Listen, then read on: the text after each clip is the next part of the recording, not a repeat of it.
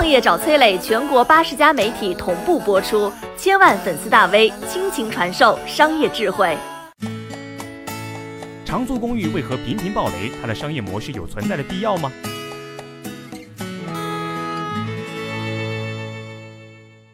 长租公寓有风险，租客们要小心了。我公司的小兄弟阿瓜昨天接到一个陌生的电话，自称房东要把房子收回，让阿瓜搬出去。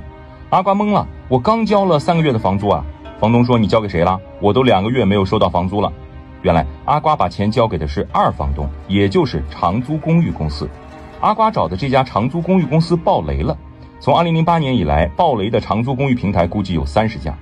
那长租公寓是一个好生意吗？理论上是的。长租公寓分成两种：集中式和分散式。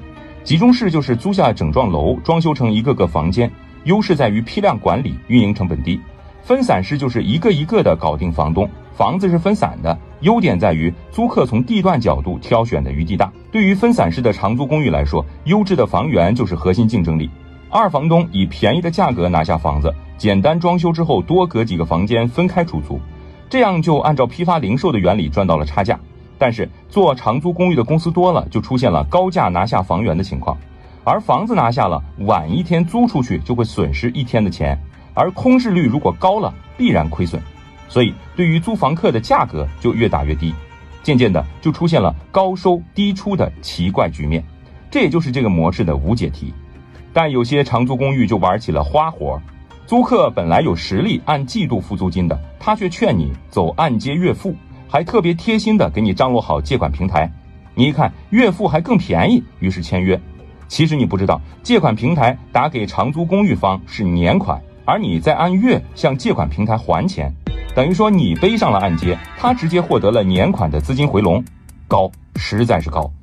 你以为你签的是租房合同，其实是借款合同，而长租公寓向房东付租金，却又是按月给。这样长租公寓就获得了庞大的、有相当长的时间差的，而且缺乏监管的现金流。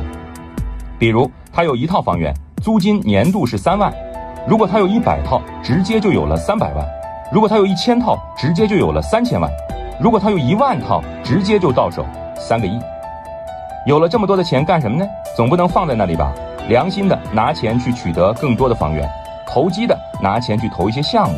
黑心的拖欠房东几个月房款之后，直接宣布破产，带着钱大隐隐于市。